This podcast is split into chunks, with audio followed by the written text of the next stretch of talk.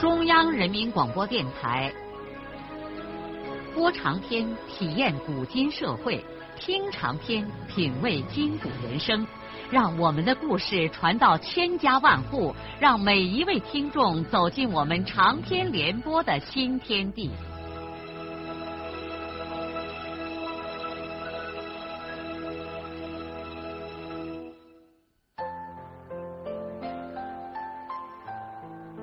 听众朋友，请继续欣赏荣获茅盾文学奖的、由中国文联出版社出版的路遥的长篇小说《平凡的世界》，由李野墨演播。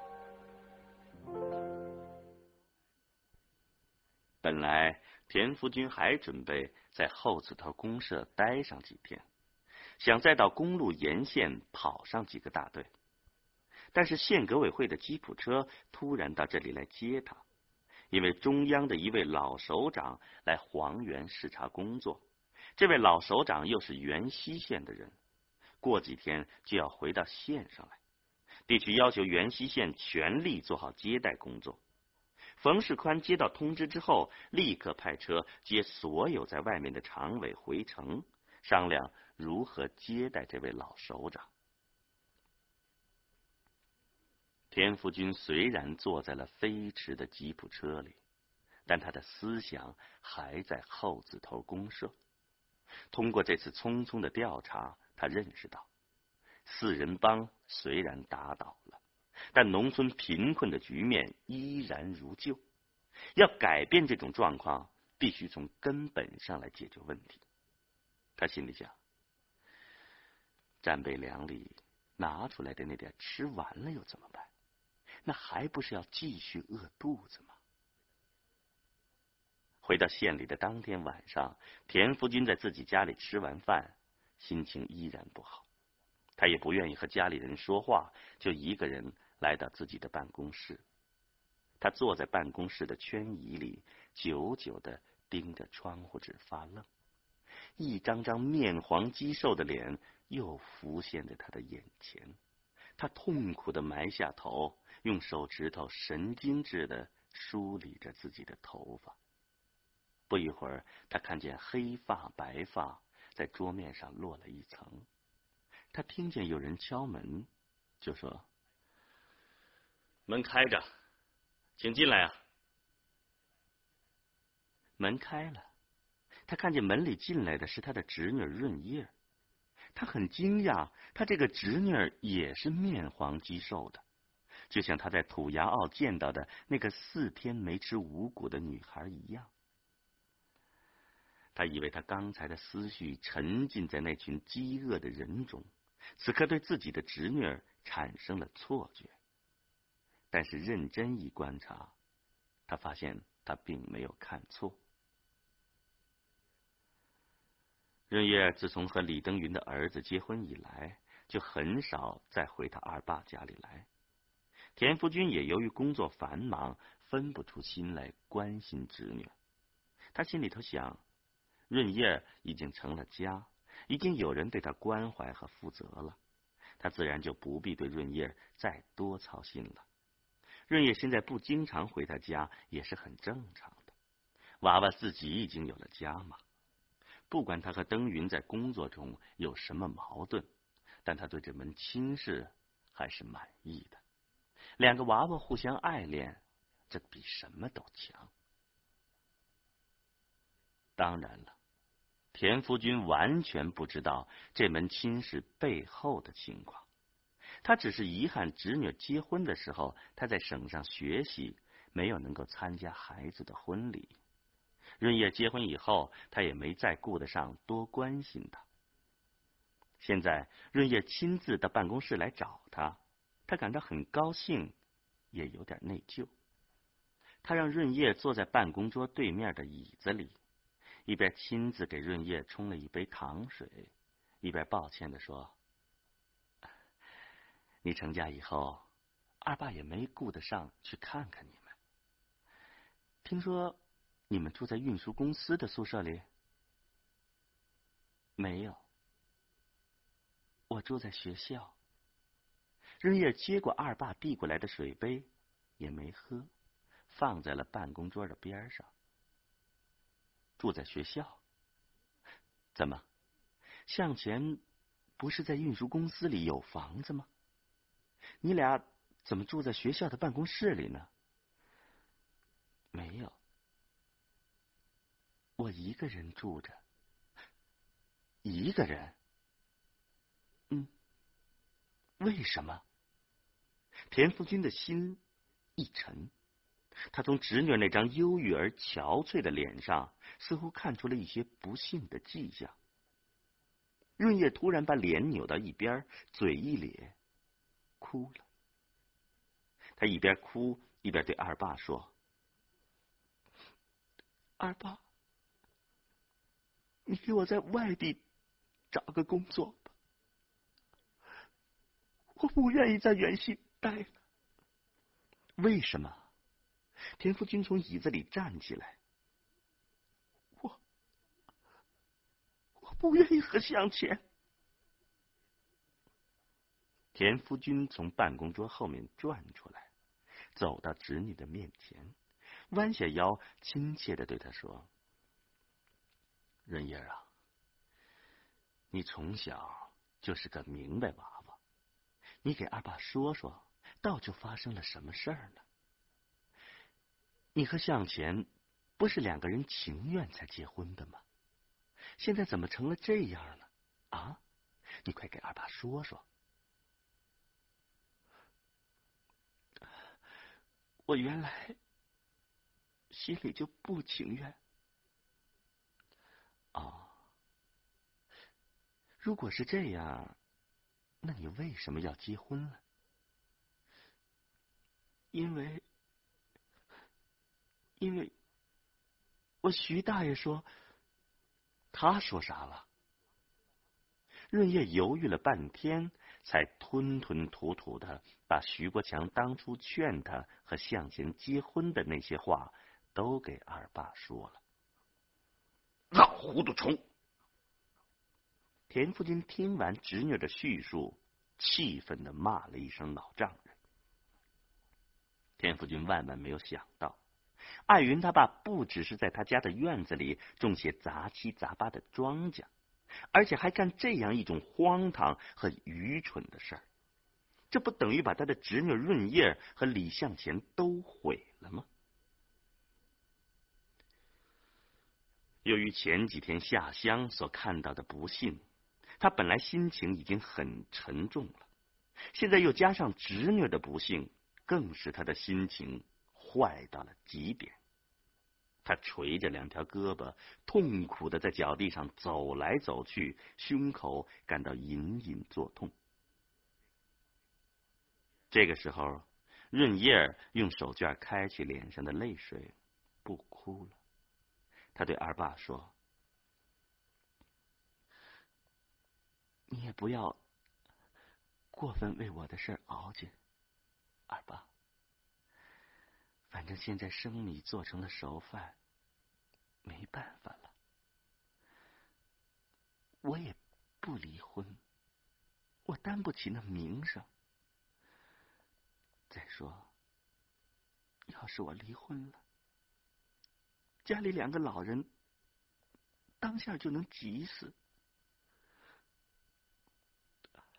我现在就这么。凑合着吧。要是以后有机会，你帮我调到外地去。我我实在是不想在原西待下去了。二爸，你从小就关心我，把我培养大，我会永远记住你的。轻的，田福君一只手摁在自己的额头上，一边听自己的侄女说话，一边焦虑的思索着他该如何对待这件事情。事情相当复杂，他眼下一筹莫展，他不能一下子就率直的建议侄女离婚，本来这是最合适，也是最合理的。但是不能，归根结底，主意还要润叶本人拿。这个时候，门外的院子里传来冯世宽的声音：“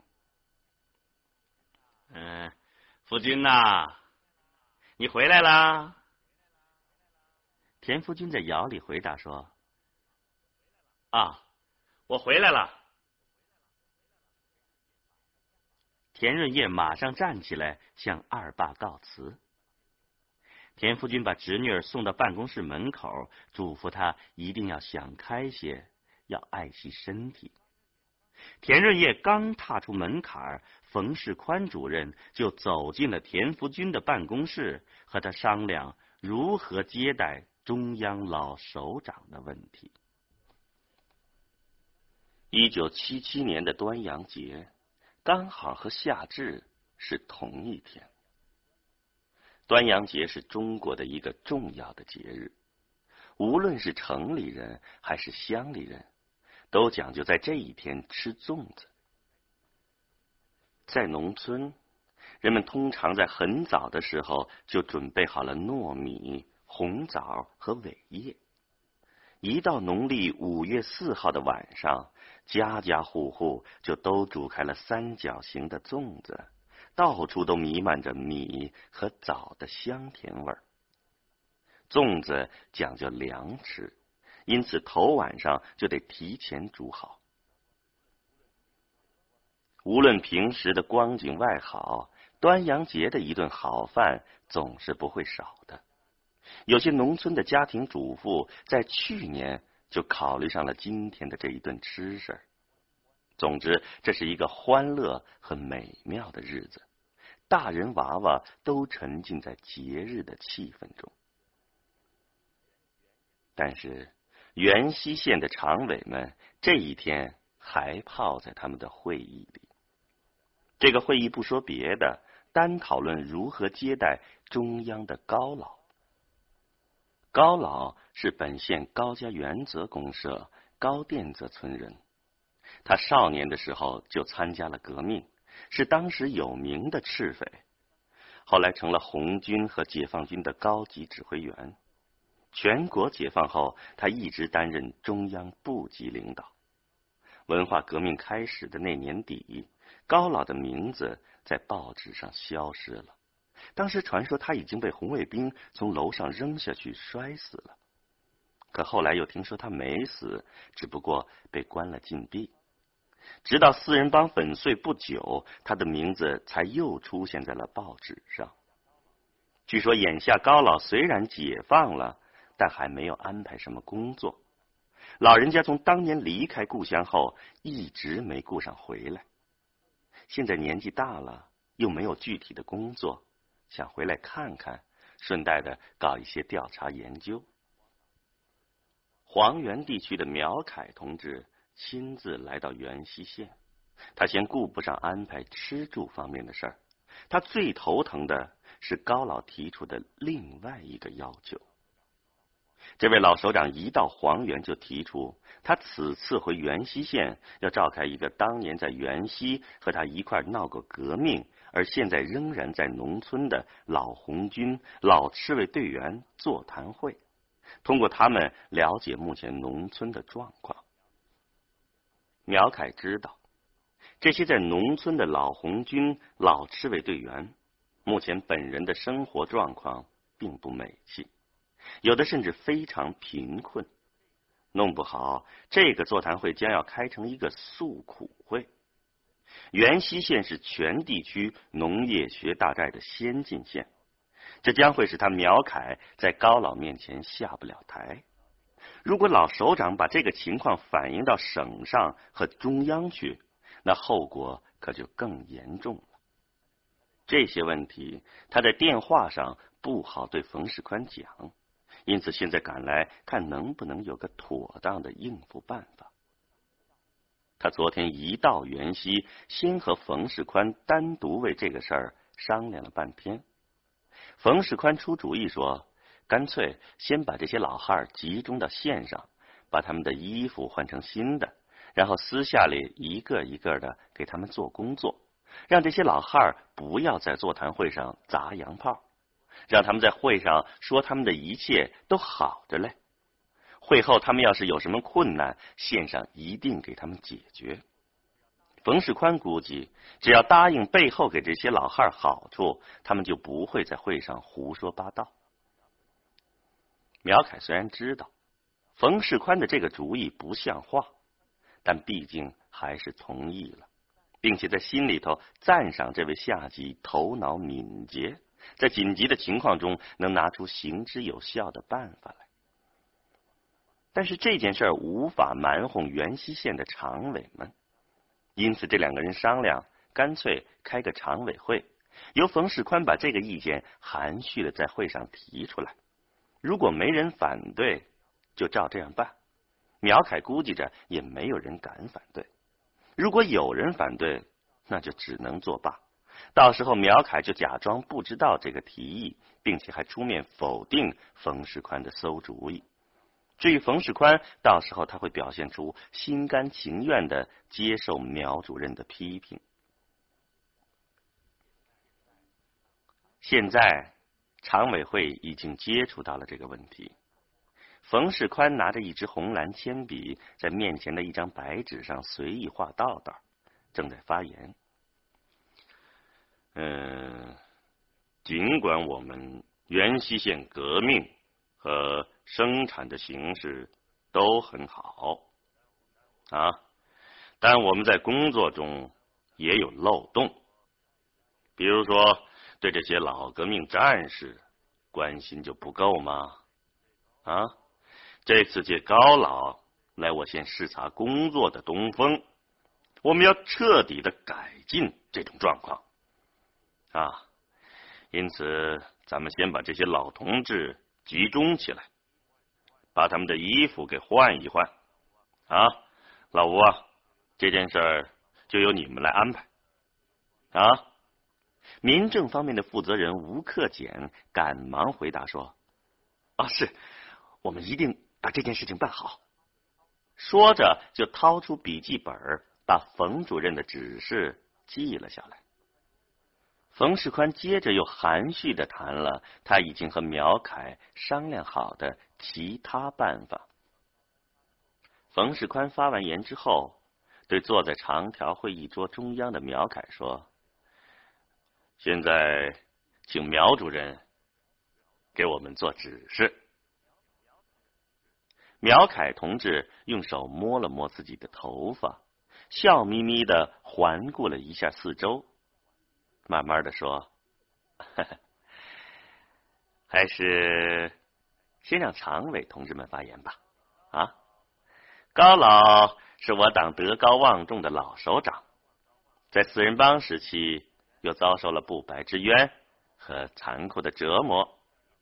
我们一定要让高老此次故乡之行高高兴兴而来，满意而去。苗凯的话说完之后，会议室里好长时间一片沉默。在沉默了很久之后，田福军用眼睛扫描了一下苗凯和冯世宽，声音不大的说：“我说点看法。高老这次回故乡来，我们当然要在各方面做好接待的工作。”至于高老要召集的这个老战士座谈会，我理解他是搞调查研究，是搞工作。他要知道的正是实际情况，而我们这样公然的弄虚作假、欺下瞒上，那就不仅仅是犯错误，而且是犯罪。田福军的话如同给会议室扔了一颗炸弹。坐在后排接高办的成员们深表同意的抬起头，敬佩的盯着他们的田主任。张有志立刻扭过仍然涨红着的脸说：“我完全同意田福军同志的看法。”冯世宽的脸也涨红了。但是他尽量镇静的询问李登云和马国雄：“啊，那你们两个的意见呢？”李马两个人互相看了一眼，不知道如何说是好。这个时候，苗凯同志发言了：“啊哈，呃，福军同志的意见很好嘛，我们还是要实事求是。世宽同志的意见呢，也对，我们以后的确要多关心农村的这些老红军、老赤卫队员嘛，他们。”是我们革命的功臣吗？关于高老要开的这个座谈会啊，你们下去再好好研究一下。总之，一定要让高老满意。我下午要回地区去，一切就都拜托在座的诸位了。苗凯讲完话之后，马国雄向大家汇报了接待工作其他方面的准备情况，然后。也就散会了。会后，冯世宽陪着苗凯到县革委会的客房去休息。路上，情绪不佳的苗凯只说了一句话：“我今天才领教了这个田福军。”冯世宽只是微笑着，一句话也没有说。可他心里头想。好，你苗主任今天也领教了这位被地区胡主任吹捧为有能力、有魄力的人物。这可就是他的能力和魄力。冯世宽今天太高兴了。吃过午饭以后，苗主任就坐车返回黄原地区了。冯世宽又把马国雄找来，让他很快把其他方面的工作抓紧进行，因为后天高老就要回元溪县来了。第二天一大早，元溪县就变成了一个纷乱的世界，所有的机关和学校，所有的干部、学生、工人、市民，都根据原格发第六十九号文件精神。开展爱国卫生运动，到处都在大扫除、擦门窗、拔杂草、油漆牌匾。城市上空是黄尘大罩，就像正在进行一场战争。全城人忙了大半天，元溪县城倒也顿时换了一个面貌。第二天上午十一点左右。一百溜卧车和吉普车进了元溪县招待所的院子。高老在苗凯和地区其他两位领导的陪同下，终于回到元溪县来了。早已等候在县招待所的冯世宽等人，热情的把这位老首长迎进了招待所的会客室。高老已经快七十岁。身体看来也不太好，但一双眼睛炯炯有神。他回到久别的故土，情绪显然很激动。他马上就开始询问元溪县的各种情况。高老的记忆力看来很好，地名、人名说起来是一大串，有些地方冯世宽都不知道。本县人田福军和李登云就在旁边做补充。稍事休息之后，地县领导们就陪着高老到餐厅去吃午饭。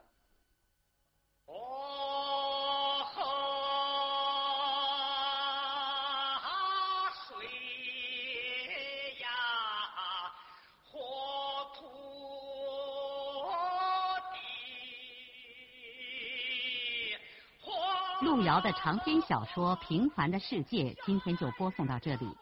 您听了以后有什么感想、体会和建议？欢迎来信告诉我们。来信请寄中央人民广播电台听众工作部，邮政编码幺零零八六六。请明天继续收听。节目编辑叶咏梅。